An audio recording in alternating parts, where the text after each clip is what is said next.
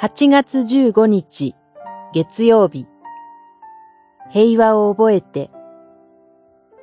許すことこそ平和への第一歩。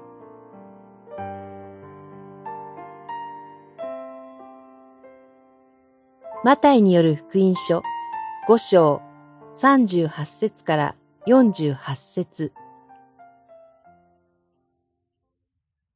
しかし、私は言っておく。悪人に手向かってはならない。誰かがあなたの右の方を打つなら、左の方をも向けなさい。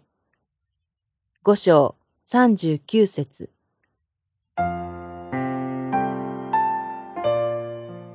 私は足を踏まれると痛いと感じます。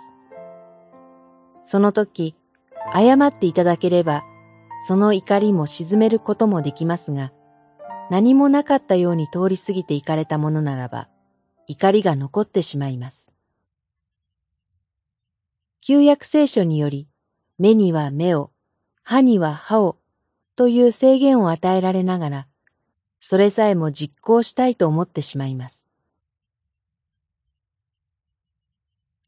しかし、主イエスは、誰かがあなたの右の方を打つなら、左の方をも向けなさい、と語り、求めるものには与えなさい、ともお語りになります。主の命令を形式的に実行したとしても、心の中では怒りが収まったわけではありません。主イエスが求めていることを理解し実行するためには、私自身がその人を愛すること、話し合い、その人を受け入れ和解すること、自分自身の罪が主によって許されたように、その人の罪を許すことが求められます。今日は8月15日。日本が最後に戦争を終えてから77年になります。主イエスは敵を愛し自分を迫害する者のために祈りなさいとお語りになります。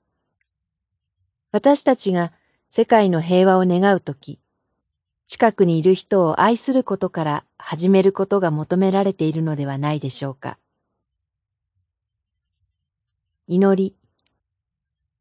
隣人を愛し和解することができるようにさせてください。そして世界の苦しむ者の苦しみが取り除かれ、主による平和が実現しますように。